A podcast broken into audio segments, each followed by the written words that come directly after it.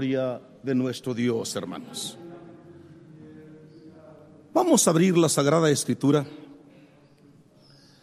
Lo que escribe el apóstol Pablo en el capítulo 4, versículos 15 y 16, dicen así en el nombre de nuestro Señor Jesucristo. Ocúpate en estas cosas permanece en ellas, para que tu aprovechamiento sea manifiesto a todos. Ten cuidado de ti mismo y de la doctrina. Persiste en ello, pues haciendo esto te salvarás a ti mismo y a los que te oyeren. Bendito sea para siempre el nombre de nuestro Señor y Salvador Jesucristo. Por favor, Hermanas, hermanos, siéntense en el nombre de nuestro Señor y Salvador Jesucristo. El tema que corresponde, hermanos, a esta mañana tiene como título general El cuidado del cristiano. Esfuérzate, como tema específico, esfuérzate y esforcémonos por nuestro pueblo. Esfuérzate y esforcémonos por nuestro pueblo. Bendito sea el Señor. Hay unas palabras que el apóstol de Jesucristo expresó en una de sus epístolas del día 6 de abril del 2021, que así dicen, hermanos. Las sagradas escrituras nos dejan dos ejemplos importantes. Uno es el pueblo de Israel, el otro es la iglesia primitiva. Ambos pueblos sufrieron, fueron maltratados, afligidos, dañados, pero también ambos pueblos se mantuvieron firmes en su fe, en su amor a Dios en su inquebrantable perseverancia y nos dejaron un bello ejemplo. Bendito sea nuestro Dios, hermanos. De igual manera, pareciera que las palabras de nuestro Señor Jesucristo siempre tienen cumplimiento. Fuego vine a echar en la tierra. ¿Y qué quiero? Si ya se ha encendido. Y lo expresa así el Señor, de un bautismo tengo que ser bautizado. Y cómo me angustio hasta que se cumpla. El Señor nos puso el ejemplo. La vida del Señor, hermanos, siempre fue de sufrimiento, siempre fue de persecución, inclusive antes de su nacimiento, hermanos. Pero su ejemplo es nítido y claro. Él nos trazó un camino, Él nos trazó una senda por la cual ahora vamos transitando sus hijos, bendito sea nuestro Dios. Me centro entonces en la lectura, hermanos, del texto. Ocúpate. Voy a ocuparme de estas cosas para permanecer en ellas. Voy a practicar la enseñanza, hermanos, que nos ha dado nuestro Señor Jesucristo y sus santos apóstoles, para que tu aprovechamiento, le dice el apóstol Pablo al obispo Timoteo, sea manifiesto a todos. Es decir, tu ejemplo, tu conducta, tu valoración de la gracia bendita de nuestro Dios, tus acciones, tus obras, los frutos de tu fe, esos serán ejemplo no solamente para darte a ti salvación, sino para ejemplo, hermanos, de los que te conozcan, de los que te miren, de los que te observen. Somos, como dijo el apóstol Pablo, una carta abierta, una carta para leerse. Pero, ¿qué significa tener cuidado? ¿Qué significa que tú y yo valoremos el bendito tesoro, el regalo que Dios nos ha dado. que valore esa bendita fe que me dio el Señor, que valore ese Espíritu Santo que es el que me conduce a toda verdad y a toda justicia, que valore los regalos, los dones y las gracias que Dios, hermanos, nos ha dado. ¿Y cómo lo voy a valorar? Cuidándolo, apercibiéndome, estando atento, estarme autoexaminando constantemente, porque exactamente el autocuidado es el cuidado de uno mismo, es el cuidado de nosotros mismos. Son las acciones y actitudes que usamos para proporcionarnos a nosotros mismos de una manera consciente el bienestar general. Porque el Señor no solamente tiene cuidado de nuestro espíritu, además también sus cuidados son de nuestro cuerpo físico, también de nuestra mente, que quiere que esté limpia y pura, hermanos. Pero en el ámbito espiritual, en el ámbito espiritual, Dios nos ha regalado un tesoro un espíritu limpio y puro, hermanos.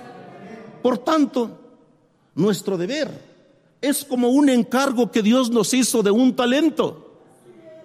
Y si tú y yo valoramos esta dádiva de Dios, entonces al valorarlo, debo tener cuidado de mantenerlo en el estado como Dios me lo ha dado. ¿De qué manera lo puedo hacer? Siendo constante en la oración siendo responsable, hermanos, de mis acciones, estando también constantemente fortalecido a través de la oración y de escuchar la bendita palabra de nuestro Dios. La oración y el estudio de las sagradas escrituras me permiten estar en guardia, me permiten estar cada día al pendiente, teniendo ese cuidado para que mi fe no sea arrebatada, no sea estropeada. Llevar una vida conforme a la voluntad de Dios, ser cristiano a lo mejor en el sentido más amplio, no significa solamente que mi boca lo declare. Identificar a un cristiano es identificarlo por medio de sus obras. Los cristianos tenemos obras. Los cristianos tenemos una identidad que Dios nos ha regalado. Y al Dios regalarnos, hermanos, esa identidad, nos hizo, como dice el apóstol Pedro, nos dio, hermanos, su Espíritu Santo. Nos hizo, dice él textualmente, participantes de su naturaleza divina. Este tesoro divino que tenemos en nuestro corazón, este tesoro limpio que hemos recibido de parte de nuestro Dios, conlleva, hermanos, en ti y en mí una responsabilidad. Estar atento y estarlo cuidando. Acuérdate que el tema es esfuérzate para cuidar tu tesoro. Y luego también esforcémonos por nuestro pueblo. Esforcémonos o cuidemos a nuestros hermanos cuidemos también a nuestras hermanas. Es decir, el cuidado, además de ser, hermanos, en lo particular, en lo individual, también lo es, hermanos, en lo general, como iglesia o como cuerpo de Cristo, bendito nuestro Dios. Dice el proverbio, hermanos, el proverbio 4:23, sobre toda cosa guardada. No guardamos lo que es inútil, no guardamos lo que no representa ningún valor, procuramos guardar lo que tiene valor, lo que tiene estima. Eso que tiene valor y que tiene estima, dice el proverbista, entonces sobre toda cosa guardada. ¿Qué es lo que más tú puedes guardar? ¿Algún recuerdo familiar? ¿Algún recuerdo de tu vida?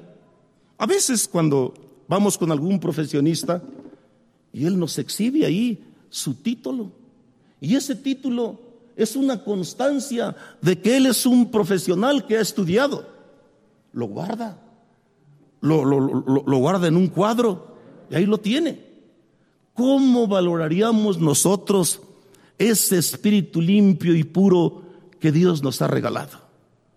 Hay que guardarlo en el mejor sitio y el consejo es claro y evidente, bendito sea nuestro Dios.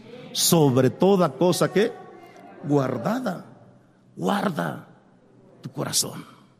El corazón puede ser un templo de Dios para alabar y bendecir su santo nombre, pero también puede ser un templo de Satanás. También puede ser un templo del espíritu contrario. Justamente el corazón es la fuente de los sentimientos, de los buenos sentimientos, pero también de los malos sentimientos. Es decir, del corazón puede salir tanto lo bueno como lo malo. Por eso, el consejo está, guarda sobre toda cosa guardada, sobre todos los valores que tengamos, guarda tu corazón, porque de él mana la vida. Si mi corazón es sano, si mi corazón es limpio, de mi corazón saldrán buenas acciones, de mi corazón saldrán buenas obras.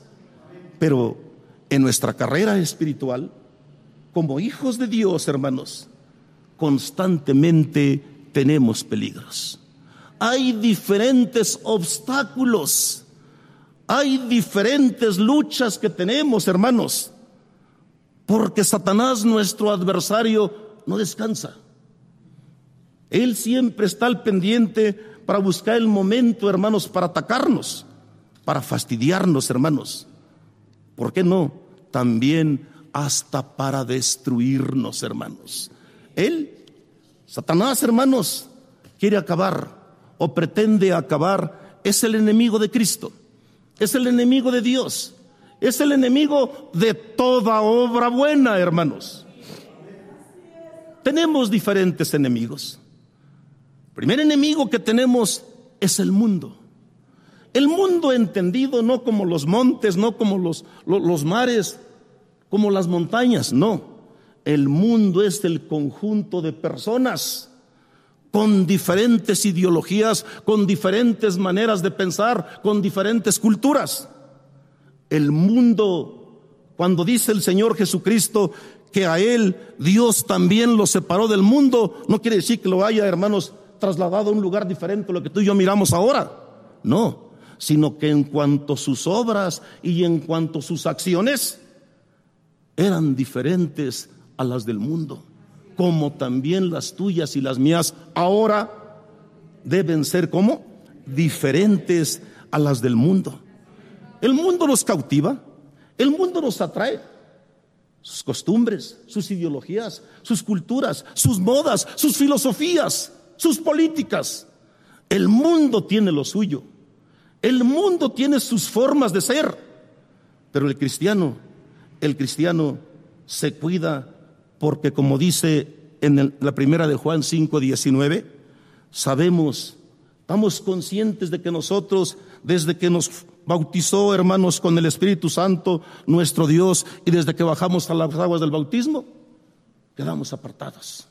¿Te acuerdas cuando nos tomaron la protesta?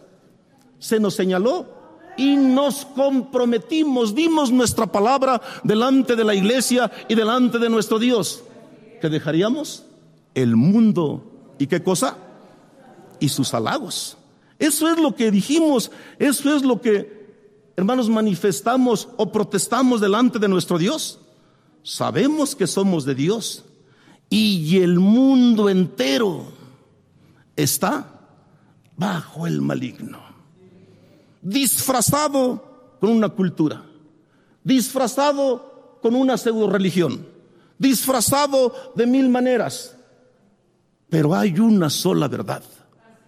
La verdad absoluta la tiene Dios, bendito sea su nombre desde ahora y para siempre.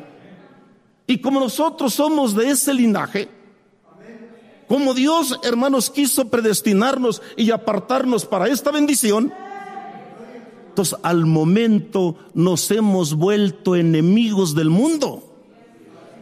el día que el mundo nos dé las diestras de compañerismo, nos vamos a convertir en enemigos de Dios. Quiere decir que entonces que en esta lucha, hermanos de poderes, en esta lucha que existe, por eso es la recomendación, yo debo cuidar, cuidarme del mundo, para que nosotros verdaderamente honremos esa dignidad de haber sido hechos hijos de Dios. Un segundo obstáculo es nuestra propia carne. Nuestra carne tiene sus pasiones, nuestra carne tiene sus tendencias naturales muy diferentes a las del Espíritu. Tan son diferentes, tan es diferente las tendencias de la carne y las tendencias del Espíritu, tan son diferentes que se enfrentan. A la carne no le gusta hacer las cosas que agradan al Espíritu. Y el Espíritu desea hacer la voluntad de nuestro Dios, hermanos. Entonces luchamos, batallamos precisamente con ese enemigo íntimo del cual solamente podemos desprendernos de él cuando el Señor recoja nuestra alma. El Señor nos ha recomendado, buscad primeramente el reino de Dios y su justicia. Y así ha sucedido. Así, hermanos, nuestros antepasados, quienes nacimos en esta iglesia, nuestros abuelos, nuestros padres, así transitaron igual que tú y yo estamos transitando también ahora, hermanos. Porque dice en el libro de Gálatas 5, 24, pero los que son de Cristo, no de labios. Ser cristiano de labios, ser cristiano con un certificado de un instituto, de una universidad o, de un colegio, delante de Dios no tiene ningún valor. Cada cristiano, cada cristiana, cada uno de nosotros somos construidos y somos hechos por la palabra de Dios, hermanos. No es un libro, no es una cultura. Es la palabra de Dios la constructora, hermanos, de cristianos. Pero ese, ese lugar que Dios nos ha dado, dice el siervo del Señor, el apóstol Pablo, por, pero los que son de Cristo han crucificado la carne con sus pasiones y deseos. Así desde el versículo, hermanos 16, comienza el siervo del Señor a citar las diferentes obras, tanto de la carne como las obras del Espíritu. Y si tú las analizas, hay contradicción entre ellas. Hay diferente tendencia. Nuestro espíritu tiene hambre de Dios, pero no la carne. No tiene la carne ni parte ni suerte. Bendito sea el Señor, hermanos. Hay otro enemigo poderoso desde que el Señor Jesucristo, hermanos, fue glorificado con poder de parte del Padre, un enemigo poderoso que estaba en los cielos fue arrojado a la tierra, Satanás. Y ese espíritu poderoso anda haciendo la guerra contra Cristo y contra sus hermanos. Anda haciendo la guerra contra los cristianos. Nos achecha. Dijo el apóstol Pedro, anda como un león rugiente buscando a quien devorar. Pero Dios nos ha revestido, hermanos, de herramientas, podemos decir, nos ha revestido de armas poderosas para enfrentar al adversario. Así dice en Efesios 6, hermanos, versículo 11, vestidos de toda la armadura de Dios. ¿Cuál es la armadura de Dios? El Evangelio. ¿Cuál es la armadura de Dios? Ceñidos con la verdad. ¿Cuál es la armadura de Dios? El escudo de la fe. ¿Cuál es la armadura de Dios? La espada del Espíritu. De manera que estas herramientas nos permiten, hermanos, y nos ayudan para subsistir o para resistir los embates del adversario. Él lo sé. Ahora, hermanos, pasamos esa prueba que nos pone, pero mañana ya tiene otra. Hasta el último momento, el último segundo de nuestra vida, Satanás está acechando. Quiere robarnos esta gracia y esta fe. Por eso, ¿cómo fortalezco mi armadura? ¿Cómo fortalezco estas armas espirituales para ser un verdadero guerrero que enfrente al adversario? A través de la oración, a través de la reflexión, a través del estudio de las Sagradas Escrituras, a través de mi consagración, a través de la obediencia a los mandamientos de nuestro Dios. Hay un cuarto enemigo que es la cizaña. La cizaña desde siempre ha existido, existe. Desde tiempos memoriales, la cizaña, el demonio, envenenó a Eva. No obstante que Dios le había dado un mandamiento, la cizaña trabajó. La cizaña pareciera que le dijo palabras dulces, como que tuvo compasión de ella o de ellos, pero despertó la codicia. No es cierto que vas a morir, le dijo. ¿Sabe Dios que el día que comas de ese árbol prohibido, serán abiertos vuestros ojos y seréis como dioses conociendo el bien y el mal? ¿Qué cizaña? ¿Qué cizaña tan astuta? Así se denomina en la revelación, hermanos del siervo de Dios Moisés, la serpiente antigua, el diablo o Satanás. Concentremos toda nuestra atención. ¿Qué es la cizaña, hermanos?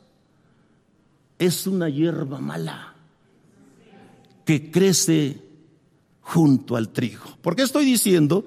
Porque estoy tomando las referencias, hermanos, de la parábola de Cristo el Señor del capítulo 13 del Evangelio de Mateo. Así fue como él las describió en su parábola. El trigo es la buena semilla y la cizaña crece junto al trigo. En lo interior, hermanos de la tierra, las raíces de la cizaña se extienden para ahogar el trigo. En apariencia, hacia afuera, tienen la misma forma. Es más, hasta fruto tiene la cizaña, pero es un fruto amargo, putrefacto. Sí tiene fruto, pero no es el fruto de las obras de Dios. Es un fruto, hermanos, de destrucción. La cizaña, hermanos, es, tanta su fuerza, es tanto, hermanos, el poder que tiene que ahoga, le quita la savia que le da vida al trigo. Puede que la cizaña destruya a una porción del trigo y la cizaña siga subsistiendo. Y preparará otra vez su ataque contra otro, porque no tiene llenadera. Ese es su trabajo. Para eso fue creado.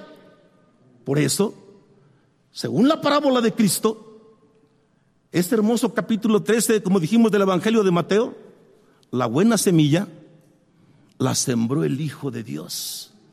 La buena semilla es la bendita palabra de Dios. Esa palabra de Dios fue sembrada en el corazón. Y la cizaña la sembró el enemigo del Hijo de Dios. Parece que hubo un descuido, es decir, no hubo cuidado. Hubo un descuido y al tener ese descuido, los que cuidaban, hermanos, aquel sembradío, aquella parcela, se descuidaron y llegó el enemigo y sembró la mala hierba. Y esa hierba creció le hacen la pregunta, hermanos, al Señor Jesucristo, porque así es como se describe la parábola. ¿Qué quieres que hagamos? ¿La quitamos? ¿Podemos destruirla? No. Déjenla.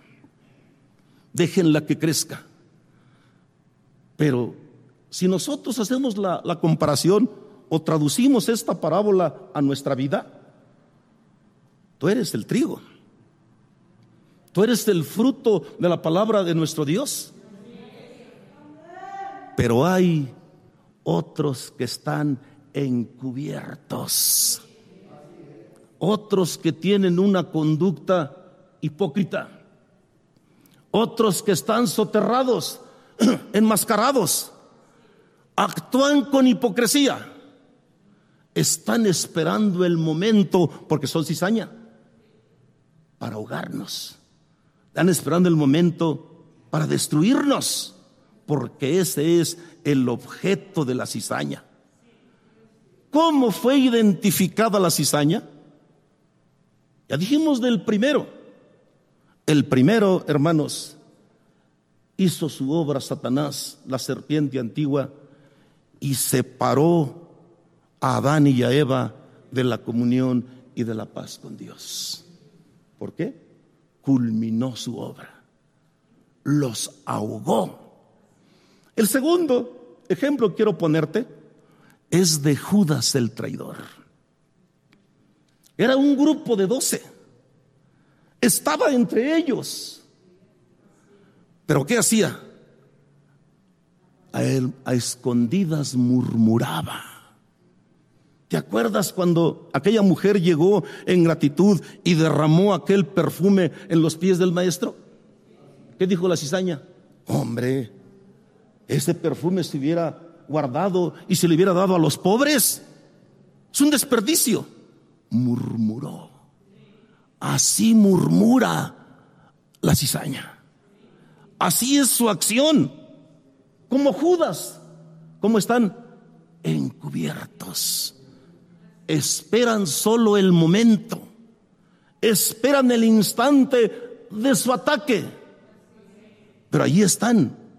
Así describe en Hechos 1, 16, 20, así lo describen.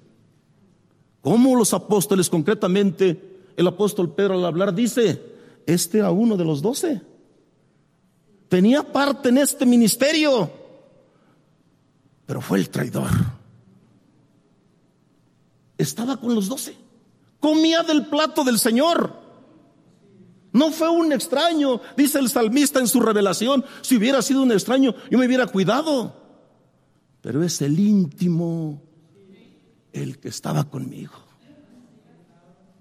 Abra Dios nuestro entendimiento, hermanos y hermanas. A otro, otra cizaña que fue descubierta también por el apóstol Pablo en la iglesia primitiva son aquellos dos hombres llamados Himeneo y Fileto. Estos hipócritas fueron descubiertos por el apóstol Pablo. Sus pláticas eran de impiedad, según lo describe segunda de Timoteo 2, 16, 18. Sus pláticas eran venenosas. Su veneno lo llevaban. Querían turbar, hermanos, o más bien turbaron o separaron de la fe a algunos. Eran huecas filosofías, eran huecos argumentos, pero lograron dañar, lograron afectar, ahogaron, porque ese es el objeto de la cizaña. Otro ejemplo, los falsos hermanos, según Gálatas 2, 3, 5, hermanos, que nos describe el siervo del Señor, el apóstol Pablo, los falsos hermanos que entraban a espiar, hipócritamente escondidos, camufleados, ¿qué hacían? Para criticar, para murmurar, para desprestigiar. Así lo describe el siervo del Señor, hermanos, cómo es de peligrosa la cizaña. En Primera de Corintios, el capítulo 11, el versículo 19, aunque la, traducción que yo voy a leer, hermanos, es de la nueva Biblia latinoamericana, pero así dice en esta, en, en tu Biblia cambia un poquito, hermanos, el concepto. Porque es necesario que entre ustedes haya bandos, dice esta versión. La tuya dice disensiones, conflictos. Porque es necesario que entre ustedes haya bandos a fin de que se manifiesten entre ustedes los que son aprobados. Qué palabras tan duras cita el apóstol Pedro, que nuestra fe tiene que ser probada. ¿Pero cómo? En el fuego, en el crisol, ¿cómo se prueba? El oro. Es decir, hermanos, que estos, estos hermanos venenosos, esta cizaña, siempre ha existido y siempre existirán buscando destruir la obra de Cristo. Por eso parte de nuestro cuidado es vigilar que no entre la cizaña. Dijimos que la cizaña también tiene frutos. Sí los tiene. Si tú has, contemplado, hermanos, algún trigal o algún sembradío, se parecen hasta los frutos, se parecen las plantas. Es decir, esta cizaña también entra al templo. A lo mejor también viste de largo. Esta cizaña también canta pero nada más está observando, criticando, amargado, amargada, murmurando, dañando. Así es la cizaña, así está descrita. O quizás hasta mejor su definición, hermanos, etimológica todavía es más fuerte de lo que su hermano está diciendo. Bueno, esos frutos de la cizaña son de odio de envidias, de murmuraciones, de dudas. Ay, hermano, pues tengo esta duda, tengo esta otra, tengo aquella. Es bueno preguntar cuando es con limpieza. Es bueno preguntar cuando es para beneficio. Pero cuando es para destruir, cuando es para hacer mal, ese es el fruto de la cizaña. Alguien que liderea, alguien que soterradamente actúa, puede arrastrar a muchos. Y como es dulce, como dice el canto, el engaño, pues nos llevan. Y a veces ni cuenta nos damos. Ahí está actuando ya el veneno, está actuando la cizaña. Hay un peligro entonces, porque Así como los descubrió el siervo del Señor, el apóstol Pablo, así trabajan y así actúan. La cizaña ni ocupa mucha agua, casi en lo seco se desarrollan. Pero la cizaña, volvemos a decir, por eso su fruto es amargo, insípido. No, no gusta. ¿Por qué? Porque ese fruto no es agradable al paladar. Así también las amarguras, los odios que tiene la cizaña no son gratos a nuestro espíritu. No nos gustan. Por eso el Espíritu Santo de Dios, en su sabia dirección, nos manda este mensaje. Debemos aprender a cuidarnos tanto en lo individual como en lo colectivo. Como iglesia, cuidémonos es el mensaje. Cuidémonos de la cizaña los unos a los otros. Cuidémonos. Cuidémonos nosotros. Y cuidemos a la familia. Cuidemos al cuerpo de Cristo. Bendito sea el Señor. En el libro de Mateo, capítulo 13, versículo 30, en esta parábola hermosa que estamos discerniendo, dice así, dejad crecer juntamente lo uno y lo otro hasta la ciega. Déjenlos, dijo el Señor, hermanos del sembradío. Déjenlos, que crezcan. Y al tiempo de la ciega, yo diré a los segadores, recoged primero la cizaña y atadla en manojos para quemarla, pero recoged el trigo en mi granero. En la ley de Cristo nos describe un ejemplo muy bonito. Muchos dicen, aquel día dirán, Señor, en tu nombre profetizamos, en tu nombre hicimos muchos milagros, en tu nombre también cantamos, en tu nombre también oramos. ¿Y qué le va a decir? ¿Qué va a responderle el Señor a la cizaña? Nunca os conocí. Apartaos de mí, hacedores de maldad. La cizaña también se puede identificar porque siempre vive en estado de inconformidad, descontento y en desacuerdo. Esto no me gusta. Esto no debe ser de este modo. Esto no debe ser de otro tiene ansiedad, decíamos, por saber. Quiere aprender más, pero no la doctrina para tener un provecho espiritual, un provecho personal. No, para vanidad, para soberbia, para buscar con lupa alguna palabra mal expresada. Usa algún, hermanos, lenguaje que a veces parece compasivo. Ay, hermanos, pobrecitos, pobrecitas hermanas, parece que se compadece de nosotros. Es mentira, es destructora, quiere afectar al trigo, quiere destruir el trigo. Si nosotros sabemos cuidarnos, y también es nuestro deber cuidar por nuestros hermanos, porque somos un cuerpo, ¿Qué hacen las manos? ¿Qué hacen las manos cuando corre peligro la cabeza de maltratarse? La cubren. Se están protegiendo. En nuestro cuerpo tenemos, hermanos, defensas que de inmediato cuando llega, hermanos, algún virus, alguna enfermedad, de inmediato salen a la defensa. Por eso cuando atacan esos virus, hermanos, y estamos bajos, como decimos, de defensas, hacen estragos, se enseñorean. ¿Por qué? Porque nos faltó oración, porque nos faltó consagración.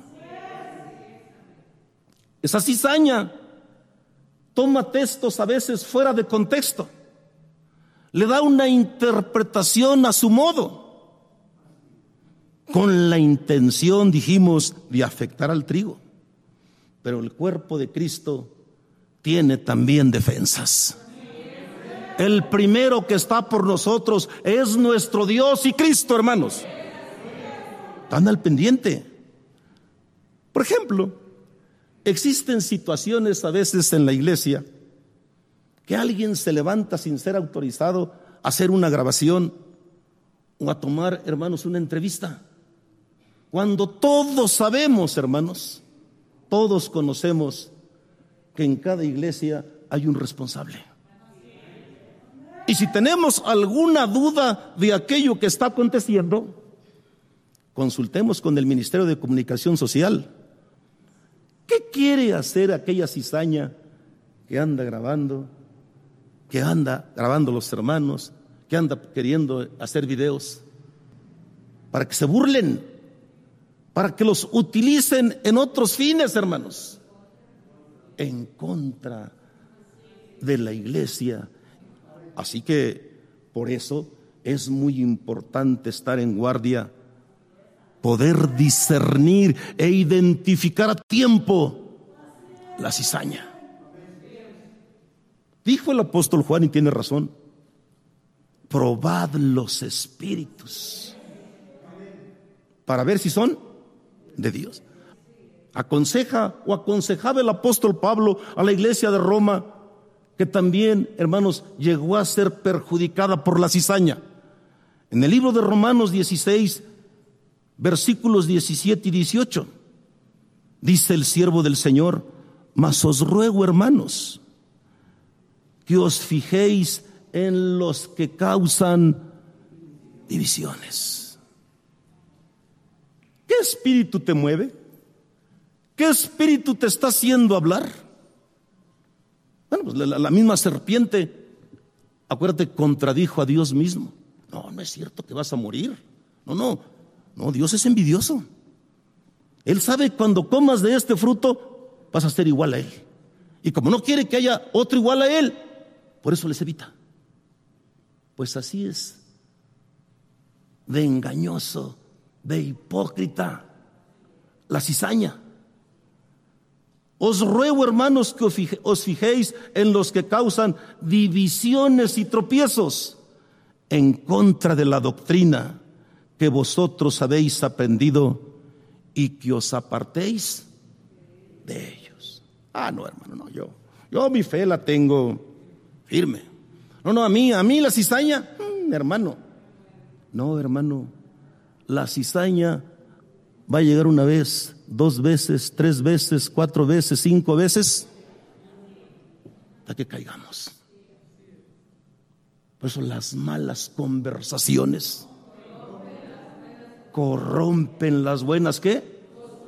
Corrompen las buenas costumbres. ¿Qué aconseja o qué aconsejó el apóstol Pablo a la iglesia que estaba en Roma? Apartaos de ellos. Porque tales personas solo sirven a vuestro, no sirven a nuestro Señor Jesucristo, sino a sus propios vientres. Y con suaves palabras, lisonjeras, palabras suaves, palabras lisonjeras, engañan a los corazones ingenuos. Nos arrastran, nos llevan, nos hacen de su partido, nos engañan. ¿Qué, qué, qué consejo y qué cuidado debemos tener? ¿Por qué es importante? ¿Cuáles son los dos objetivos principales, hermanos? Del autocuidado y el cuidado por nuestros hermanos? Número uno, que con sabiduría y prudencia defendamos al cuerpo de Cristo, protegiéndonos los unos a los otros con firmeza en el Señor, que cuidemos nuestra fe. ¿Con qué? Con prudencia y sabiduría ¿Vas a ganar algo? No vamos, hermanos, ni vamos a utilizar el lenguaje que a veces uno escucha, hermanos, ciertos pseudoprogramas que hacen con un lenguaje de calle, con un lenguaje corriente, con un lenguaje de cantina. Ese no es nuestro lenguaje. Nuestro lenguaje es diferente. Pues no voy a utilizar ese lenguaje. Voy a actuar, voy a defenderme, voy a defender a mi hermano con prudencia. ¿Y con qué más? Con sabiduría, con firmeza, con argumentos bien fundamentados, hermanos. Por eso dijimos que tenemos una armadura que el Señor nos ha dado, que para qué nos sirve? Para defender. Tenemos un escudo poderoso que es la fe divina. Nos sirve para detener los dardos que los adversarios nos estén enviando. Número dos, identificar a la cizaña, descubrir con celo de nuestro Dios, es decir, descubrir cuáles son sus verdaderas intenciones, sus verdaderos propósitos. No está teniendo de ti compasión, no, te quiere robar la fe, te quiere destruir. La cizaña quiere ahogarnos. Con celo espiritual, velar por nuestra fe. También, hermanos, a los hijos de Dios, no nos atañe tener un celo carnal. No nos pertenece esa forma de defensa, porque eso es fruto de la carne, la ira, la contienda, el griterío, los insultos. No. Tenemos palabras adecuadas. Tenemos palabras correctas para defender el celo espiritual, hermanos, el cual no nos permite estar de acuerdo porque hay dos espíritus en el mundo contrarios y diferentes. El espíritu del mundo, el espíritu de Satanás y el espíritu de la verdad. A ver, ¿coinciden? No pueden coincidir porque son de fuente diferente. Uno es cizaña procede del enemigo. Y el otro es paz, benignidad, amor, misericordia, hermanos. Por eso, la cizaña de verdad, que absolutamente nada tiene que ver con los hijos de nuestro Dios, hermanos. En Romanos 12, 21, nos da un consejo el siervo del Señor, hermanos. Fue la carta también o epístola que le envió a los romanos en el capítulo 12, versículos 21. Y debe ser una regla del cristiano. No seas vencido de lo malo, sino que con el bien pensamos al mal. Si el, mal nos quiere destruir, el mal, el mal nos quiere apartar, nosotros con nuestras buenas obras vamos a vencer. Exactamente, vamos a vencer el mal. El bien prevalecerá siempre sobre el mal. Los que nos hemos quedado en la iglesia, los que todavía permanecemos y queremos seguir aquí, es porque así lo hemos decidido en nuestra conciencia y en nuestra voluntad. Somos los que creemos y seguimos firme. Creemos en la elección del apóstol de Jesucristo. Creemos que las promesas de Cristo y las promesas de Dios tienen cumplimiento por conducto de sus enviados, hermanos.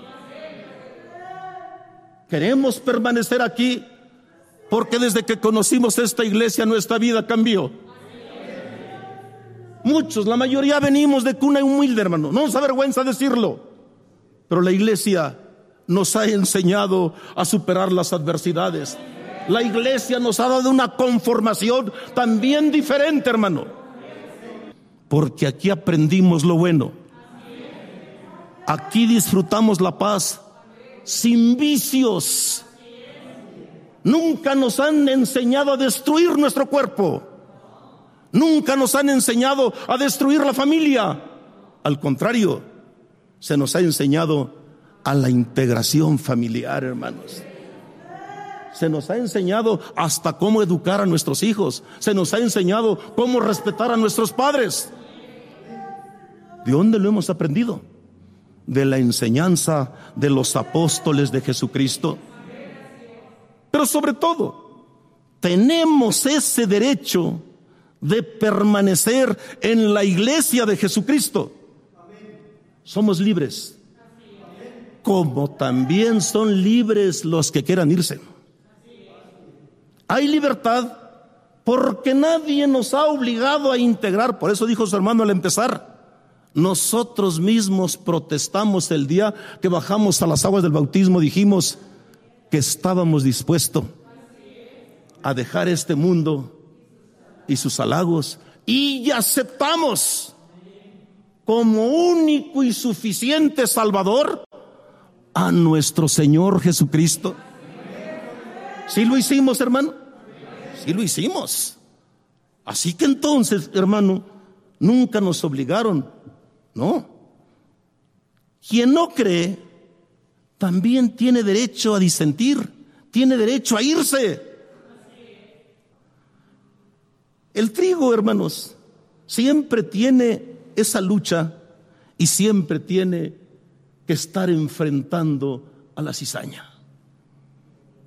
Acuérdate lo que les dijo el Señor en la parábola. Aquellos trabajadores le dijeron, ¿quieres que la arranquemos?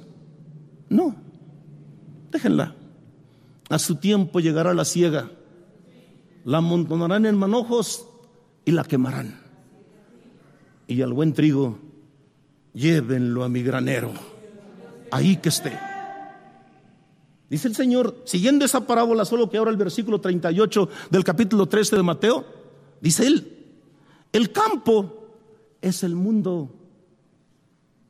La buena semilla son los hijos del reino. Y la cizaña, hermanos, entonces, ¿qué es? Y la cizaña son los hijos de qué? Del malo. Pero el, el, malo no llega como el mundo piensa, el demonio, como un chango, todo. No, no, no, no, no, no. Esas son leyendas y fábulas. El demonio es un espíritu engañador, que utiliza también sus huestes, utiliza sus huestes y procura arrastrar tras de sí a los hijos de nuestro Dios. Hay quien simula ser hermano o hermana, pero en su actuar, en sus obras, la identificamos. No son las obras de los cristianos, son las obras del mundo. Por eso, otra vez insisto, tenemos el derecho a defender nuestra fe y a pedirles a los que no crean en lo que nosotros creemos que nos respeten. Hermano, para eso hay leyes. Nosotros tenemos, alguien que se ha turbado, alguien que se ha turbado en su acto cultual o en su fe, también se ha perseguido y perturbado. Como es un derecho humano la libertad religiosa, la libertad de pensamiento y la libertad de conciencia, es un derecho humano protegido por los tratados internacionales. Quiero solamente tomar, hermanos, esta referencia que nos sirva a todos, hermanos, cómo está garantizada nuestra libertad de pensamiento, nuestra libertad de conciencia y nuestra libertad de religión. Hubo una declaración, se conoce como Declaración Universal de los Derechos Humanos en 1948. Su artículo 18, hermanos, de 1948, es el que ha permeado o ha sido tomado de ejemplo para el mundo entero. ¿Qué dice ese artículo 18? Hermano de África, hermano de Europa, hermano de Oceanía, hermanos que están en Asia y de toda América. Dice así porque es universal. Toda persona tiene derecho a la libertad de pensamiento, de conciencia y de religión. Mucha atención. Este derecho incluye la libertad de cambiar de religión o de creencia. ¿Está garantizado? Ya no me gusta. Ya no satisface mis expectativas espirituales. ¿Está bien? Hay ese derecho, hay esa libertad. Así como la libertad de manifestar su religión o su creencia, individual o colectivamente. Es un derecho humano, vuelvo a decir, universal. Está el artículo 24 constitucional que garantiza también esta libertad de pensamiento, de conciencia y de religión. Derecho a cambiar de religión, ¿sí? Si te vas, pues bien, vete. Da, hermanos, tristeza a veces como el lenguaje se acorrienta. Algunos medios de comunicación han dejado, hermanos, permanentemente personas o comunicadores al pendiente de todo lo que pasa. Y dicen, pues que no somos nada, que somos locos, que estamos tontos. Yo te pregunto, reflexionan hermanos y hermanas del mundo entero. Si fuéramos un borracho o un loco en un manicomio, a ver que vayan a un manicomio y le digan, no estamos locos. ¿Sabes por qué les interesamos? Porque somos importantes, hermano. Si dijéramos cualquier religioncilla por ahí, hermanos. No, somos la luz del mundo. Somos la iglesia del Dios vivo, columna y apoyo de la verdad. El testimonio lo llevamos en nuestro corazón. El testimonio nos lo dio Cristo. El testimonio nos lo dio Dios, hermano. Bueno, critican. Vamos a decirles, preséntame pues tu proyecto. Tú dices que está mal esto. Preséntame tu proyecto. ¿Cuál es tu proyecto de religión? No, no, que yo soy ateo. Ah, entonces no sabes nada de religión. Ve que la cizaña cuando dijimos, no, no, no hace su grupo y se separa. No, se junta con el trigo. Ojalá y fuera pura cizaña, pues ni que nos tomara en cuenta. ¿Por qué nos critican? ¿Por qué? Porque somos la luz del mundo. Somos, hermanas y hermanos, una ciudad asentada sobre un. ¿Y quién no ve la ciudad asentada en el monte? Todos quieren ver qué hace la ciudad asentada en el monte. Los de abajo, ¿para qué les importan? Claramente nos distinguimos. ¿Por qué les interesamos? ¿Por qué somos un atractivo? Porque somos la luz del mundo. Estamos en el mundo, pero no somos del mundo. También conocemos nuestros derechos. También sabemos defendernos, hermano. Bueno, pero ¿qué, ha hecho la luz del mundo? Te voy a decir que ha hecho la luz del mundo. La luz del mundo en la colonia, hermosa provincia, en 1964 fueron los primeros donde se levantó la bandera del alfabetismo. Por eso digo, ¿qué es la luz del mundo? La luz del mundo brilla. La luz del mundo es, ¿nos creen tontitos? No, aquí también habemos quien tenemos títulos. No somos ignorantes. Nuestra fe está fundamentada. Nuestra fe está transmitida por la palabra de nuestro Dios, hermanos. Si ellos son del libro, de la crítica, porque propone? Qué fácil es destruir. Pero construir, construir cuesta. Por eso digo que nos enseñen su proyecto de religión. Que nos enseñen su proyecto de religión apegado a las sagradas escrituras. La luz del mundo tiene su propia identidad, hermanos. Conocemos nuestros derechos. ¿Qué es la luz del mundo? fuimos los primeros en celebrar un culto público extraordinario.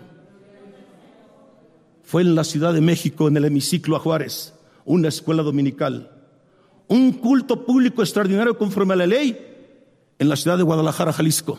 Ahí se celebró un servicio de alabanzas a Dios. ¿Eso es la luz del mundo? ¿Tiene académicos la luz del mundo? ¿Tiene doctores? ¿Tiene profesionistas? Sí, hay profesionistas.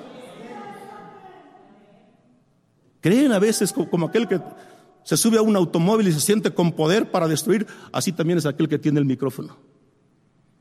¿Cuántos se han burlado? ¿Cuántos nos calificaron, hermanos, como retrógradas? Muchos. Pero nuestro corazón siempre estemos confiados. El que hizo la obra en nuestro corazón, el que nos llamó, nos va a llevar, hermanos, hasta la vida eterna. Bueno, es el 18, dijimos, pero también está el Pacto Internacional de Derechos Civiles y Políticos de 1966 en su artículo 18. También está el Convenio para la Protección de los Derechos Humanos y de las Libertades Fundamentales de 1950 en su artículo número 9. También está la Carta de los Derechos Fundamentales de la Unión Europea 2007 en su artículo número 10. También está la Declaración Americana de los Derechos y Deberes del Hombre de 1948 en su artículo 12. También está la convención, hermanos, que señala, todos estos que está estando tu hermano, están tomados como referencia de la declaración del artículo 18 que leyó tu hermano. También está la Carta Africana de Derechos Humanos y de los Pueblos en su artículo 8 y aquí en nuestro México el artículo 24 de la Constitución Política de los Estados Unidos Mexicanos. Entonces tengo libertad a creer, tengo libertad de pensamiento, tengo libertad de conciencia y también tengo libertad de disentir. Si no me gusta, si no satisface mis expectativas como cuando tengo, un trabajo, ya no me gusta el trabajo, ya no me pagan lo que yo quiero, pues muy bien puedo presentar mi renuncia y me voy. Pero no estar estropeando. ¿Quién nos abrió los ojos, hermano, y nos enseñó a caminar? Pero así la cizaña. Anda, como lobos, como leones, queriéndonos qué? Destruir, devorar, hermano. Por eso si alguien simula, tú tienes el Espíritu Santo de Dios identifícalo. Descúbrelo. Apártate. Nos puede dañar la fe. Son libres para irse. Pero también nosotros tenemos libertad de seguir creyendo y creer. Y sobre todo, estamos citando leyes que nos respeten. Porque están metiéndose en nuestra vida privada. ¿Y nosotros? Nosotros, hermano, nos hemos comportado como cristianos. ¿Cuál ha sido nuestro papel entonces? ¿De mediocres? Ni para cuándo, hermanos. De mediocres. Nunca somos cristianos y sabremos defender nuestros derechos, hermano. Identifiquemos entonces, seamos prudentes y cautos, hermanos, quién nos habla y cómo nos está hablando. Evitemos esas malas conversaciones. Habrá también, hermanos, que nuestros derechos puedan ser violentados o agredidos. Ya vimos que el acoso, el hostigamiento, hay un derecho que nos protege, hay un derecho en lo que respecta a México, hay un derecho humano, pero también una constitución en su artículo 24 que nos da esa garantía. Así que para el mundo entero, para mis hermanos de las diferentes naciones, está ese principio, hermanos, en el pacto y en el acuerdo que han hecho las naciones del mundo. ¿Sabes por qué? Porque el problema de religión es grave. Los problemas de religión, hermanas y hermanos, son los que más sangre han derramado en el mundo entero. Desde el año 325, cuando Constantino se alió con aquellos pseudocreyentes, y toda la Edad Media, fueron en conquista del mundo, destruyendo culturas, robándose todo lo que tenían y podían. Hubo llamada Santa Inquisición, hubo tribunales bárbaros, hermanos. Hubo una división. Se separó, hermanos del catolicismo, Martín Lutero y Juan Calvino. Pareciera que entramos a otra etapa. Pero todas estas etapas históricas se van conjuntando poco a poco. Escuchen la frase de un hombre, de un sabio llamado Voltaire, que expresó con toda sabiduría, podría no estar de acuerdo con lo que tú digas, pero daría la vida porque tengas libertad para decirlo. Esa es una persona cuerda. Ese es un hombre cuerdo. Puedo no estar de acuerdo contigo. No estoy de acuerdo con algunas doctrinas de los testigos de Jehová. Y hay testimonios y testigos que su hermano Oreste defendió testigos de Jehová ante gobernación porque es un derecho que tienen ellos. Así lo hemos hecho. Nos llevaron, quemaron su templo en el Estado de México, en San Felipe del Progreso. Y fuimos, nos presentamos con ellos e hicimos que se respetaran sus derechos. Hermano, no, no vivimos en un mundo de bárbaros hay disposiciones legales que garantizan nuestra libertad religiosa. Bendito nuestro Dios desde ahora y para siempre, hermanos. ¿Por qué van a hostigarnos? Es injusto que me quieran quitar, que me quieran desprender de mi religión. ¿Con qué? ¿Con calumnias? Vuelvo a insistir. ¿Tienes, ¿tienes un mejor proyecto? No, no le importa la cizaña. ¿A dónde quieras ir? Lo quieres dañarte, ahogarte. Por eso actúan soterradamente con hipocresía. Pero bendito Dios. Ya no estamos viviendo tiempos antiguos, hermanos. Vivimos, así lo queremos entender, en un estado de derecho, de principios y de valores. Así que el trabajo de la cizaña es hablar mal, buscar dañar la fe. Pero a nosotros nos, corresponde por medio del Espíritu Santo, identificar a los espíritus contrarios. Estoy identificando tu espíritu, estás escondido, estás disfrazado, pero tus palabras de tu boca sale veneno como serpiente. La iglesia primitiva nos dejó un ejemplo de defensa de la fe. Un emperador, hermanos, romano. Hubo un incendio en Roma y ese incendio, hermanos, le echaron la culpa a los cristianos. Los aventaron, hermanos, a los leones para que se los comieran.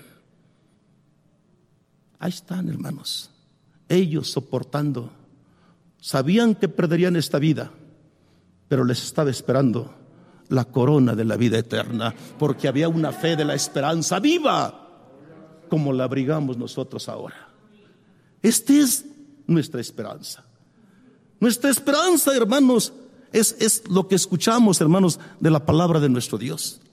Es lo que somos, es lo que vivimos. Somos congruentes con la doctrina y con lo que practicamos.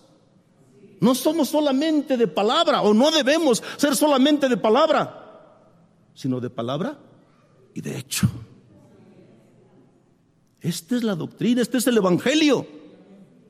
La verdad de Dios, la verdad de Dios sigue un orden. Eso decimos. ¿Y cuál es el orden establecido por nuestro Dios? ¿Cuál es el origen y cómo surge la fe verdadera, la fe viva? Por oír la palabra de Dios. No por leer un libro, no por graduarte como doctor en una universidad o un colegio. No, no sirve para nada. El apóstol Pablo era un grande, conocedor, hermano, sabedor de la filosofía, sabedor del derecho, experto en la ley.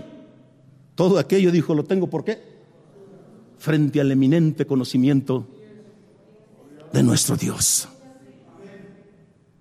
La palabra de Dios no es un libro. El Señor Jesucristo nos lo enseñó, hermanos, en el capítulo 6, versículo 63 de Juan. Así nos lo describió. El Espíritu es el que da qué? Vida. La carne. Las palabras que yo os he hablado son espíritu y son vida. ¿Cómo es la palabra de Dios? Es letra. Es espíritu. ¿Y es que Es vida. Ah, no, pero ahora, ahora yo, yo, creo un, un, nuevo proceso, una nueva forma. ¿Cómo? Pues aquel se graduó en una universidad, le dan un, un título de predicador o de teólogo. Esto le da autoridad a transmitir la palabra de Dios. ¿Cómo va a transmitir lo que no tiene? No puede aunque les duela, hay un orden profetizado y ratificado por Cristo y testificado por los apóstoles.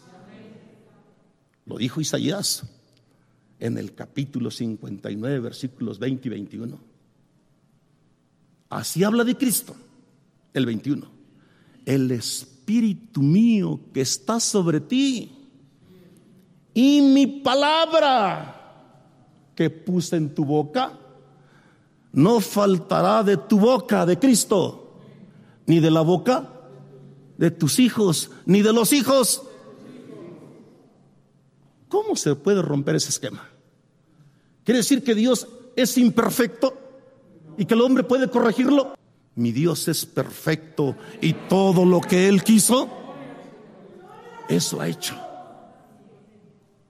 El hombre ahora se siente porque un poquito conoce una metodología o una ciencia, si es que saben ciencia. Ya creen que pueden transformar al mundo o ganarle a Dios. Ese ser todopoderoso, ninguna batalla ha perdido. Todas las ha ganado.